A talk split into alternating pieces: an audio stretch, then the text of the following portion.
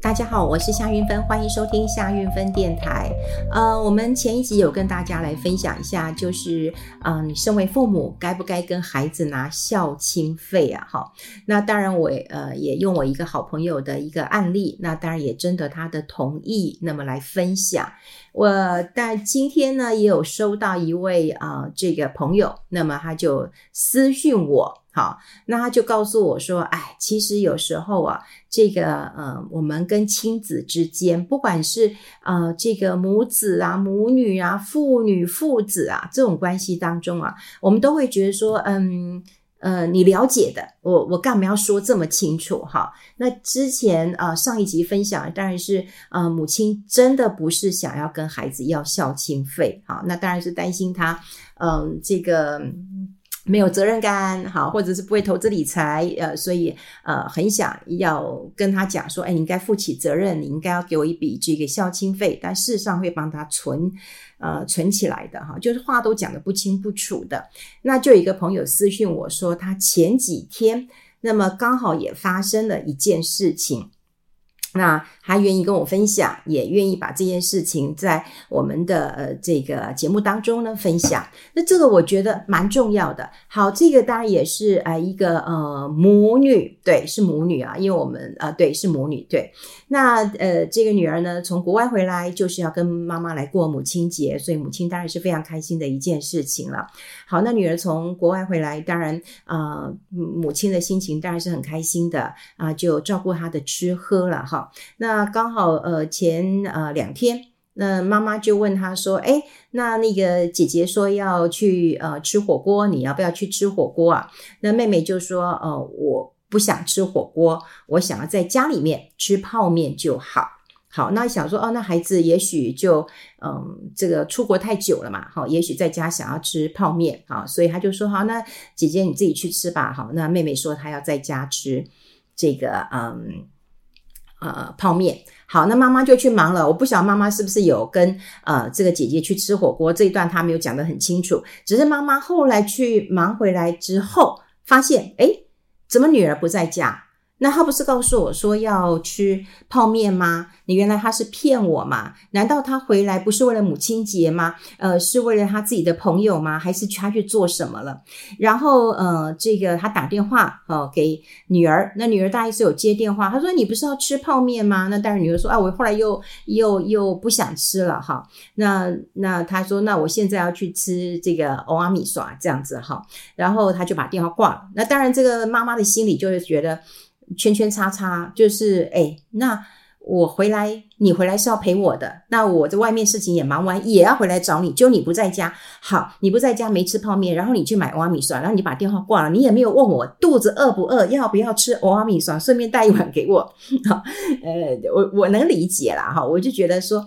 这个妈妈的小剧场当然很多的哈，好，那到了那个呃晚上，他们要吃母亲节大餐啊，就是提前吃这个母亲节大餐，然后妈妈当然情绪是很不好的，她差点就要爆炸了嘛，哈，就要爆炸了，嗯，对啊，怎么女儿回来根本就不是嗯这个为了她嘛，哈，然后去哪也就不讲嘛，可能女儿回来的时间也不长嘛，哈。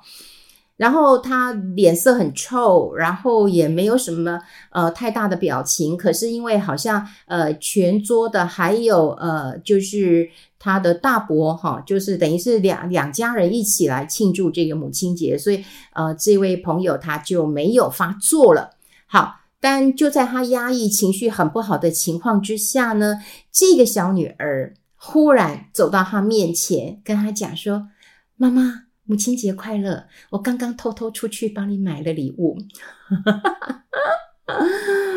然后呢，这个朋友就泪崩了。哈，对，他就觉得说，我怎么会有这么多小剧场？他说我差点就扼杀了啊一个女儿的 surprise。你想想看，他如果真的翻脸了啊，生气了，然后就会说，你想想看，你你回国，你根本不是陪我嘛，对不对？然后你你要出去吃东西，你也没告诉我，你甚至也没买东西给我吃嘛，圈圈叉叉的一堆的。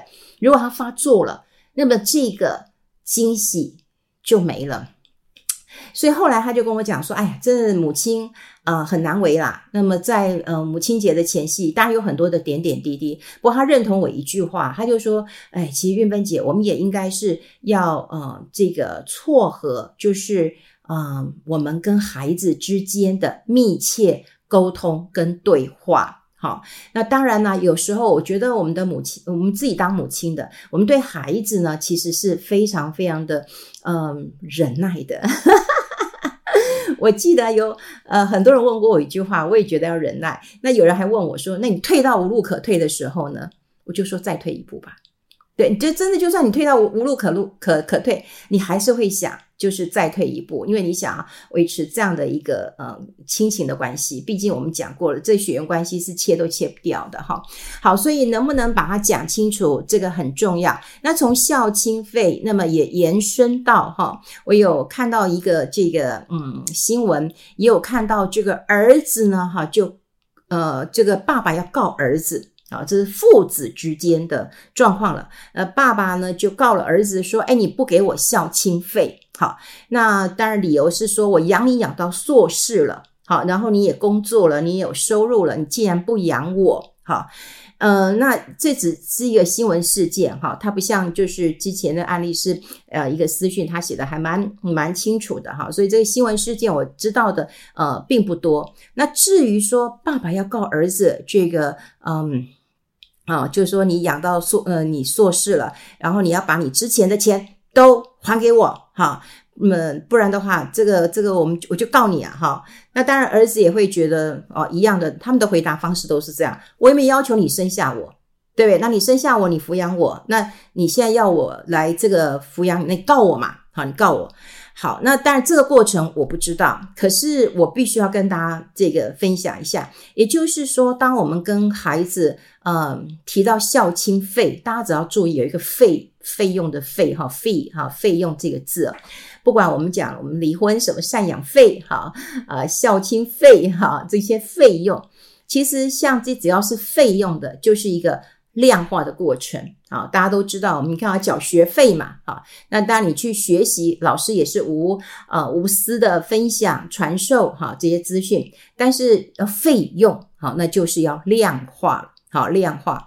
当呃一旦要被量化的一个过程当中呢，呃大家就会知道，我们的经济社会当中就会有个集体的嗯。呃，这种意识形态就会呃出现了，好，那就比方说，哎，这孝顺父母天经地义呀，好，你怎么可以呃不孝顺父母啦？好，那你就会觉得说，哦，这个集体意识就非常的一个强烈了，可是我们就不会留意到孩子他是呃怎么想的，好，他是怎么想的？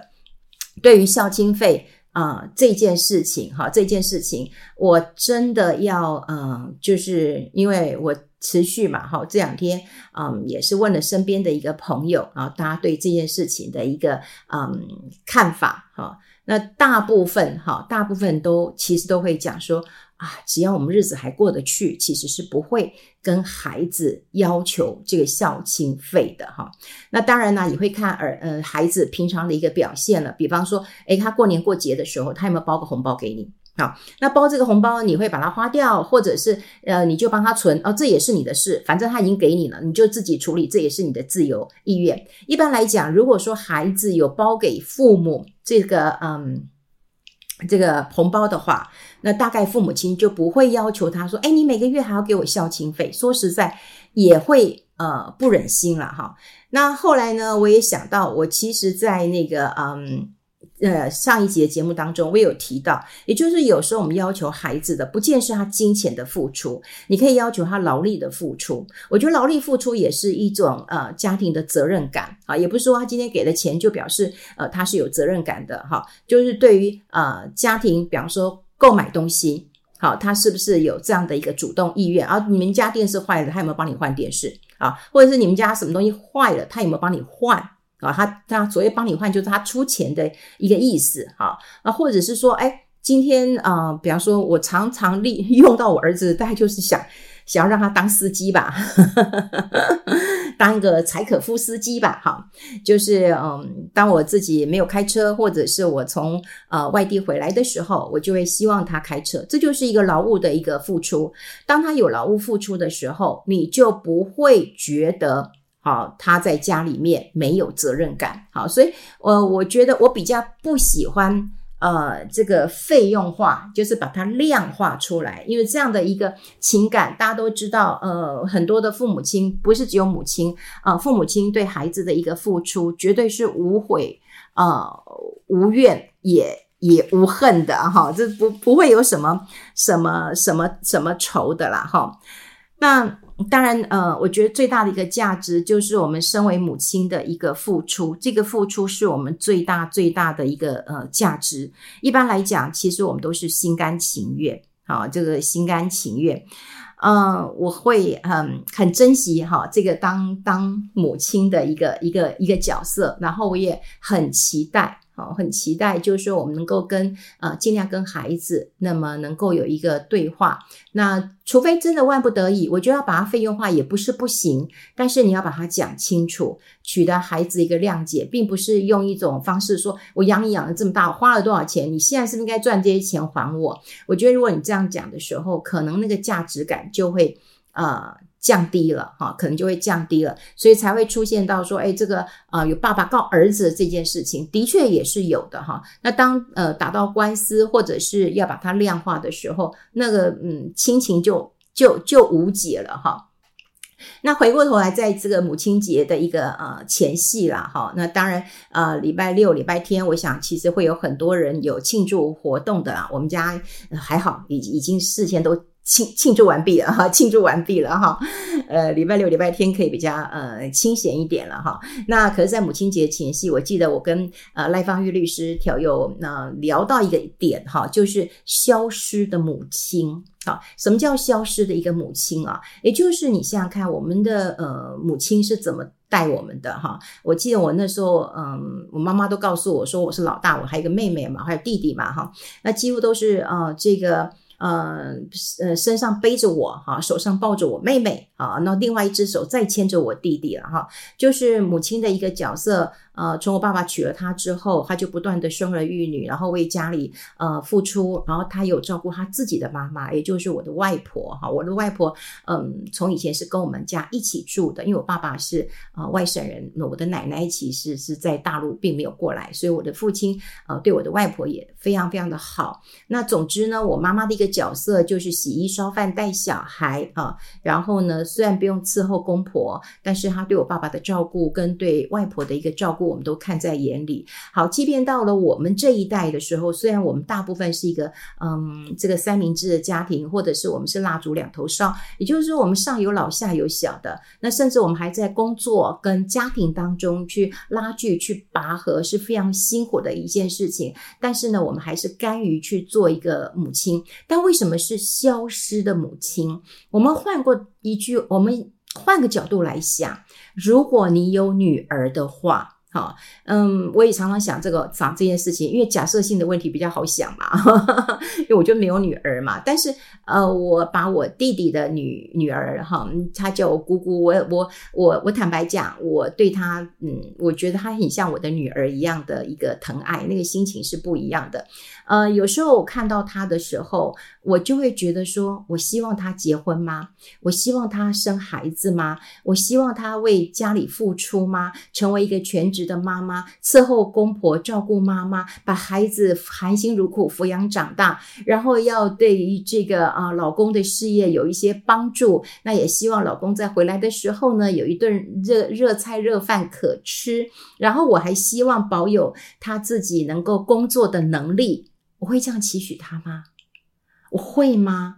我如果真的她是我的女儿，也许我会就会跟她讲说：“你甭结婚了，我养你一辈子，你好好把你自己过好，你自己呃想要多精彩就多精彩。”好，如果我们都是这样想的话，那是不是未来的母亲就在消失当中了？因为我们自己都会觉得说那样的牺牲奉献，我们已经觉得好辛苦。好累了。